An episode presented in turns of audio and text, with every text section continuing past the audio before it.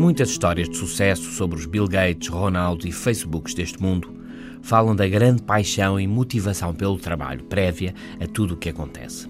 Será? Talvez seja, mas então interessa saber de onde vem essa paixão. Um novo estudo de um grupo de investigadores alemães, publicado na revista científica Academy of Management Journal, questiona a ideia feita de que os empreendedores de sucesso têm uma tal paixão às suas ideias que lhes dedicam esforços infindáveis. Talvez haja algo de pernas para o ar nesta história. De facto, o caso parece ser mais de que os empreendedores se apaixonem pelo trabalho porque são sugados pelo seu progresso e pelas suas recompensas. Foi descoberta uma relação interessante entre esforço e paixão. É assim: o esforço da semana passada influencia positivamente a paixão desta semana. Mais esforço ontem leva a mais paixão hoje. Quer isto dizer também que pouco esforço, em princípio, não leva a grande paixão.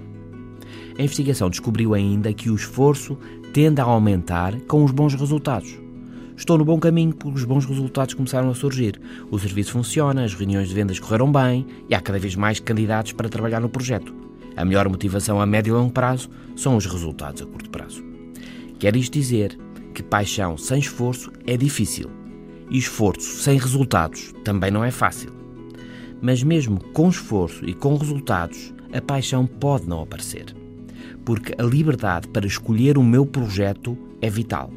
Quanto mais liberdade para fazer o que quero, mais forte pode vir a ser a paixão. Concluindo, a paixão que faz a diferença surge quando se faz o que se quer, com esforço e à medida que surgem os bons resultados. Bom esforço, bons resultados, uma boa paixão e um bom fim de semana.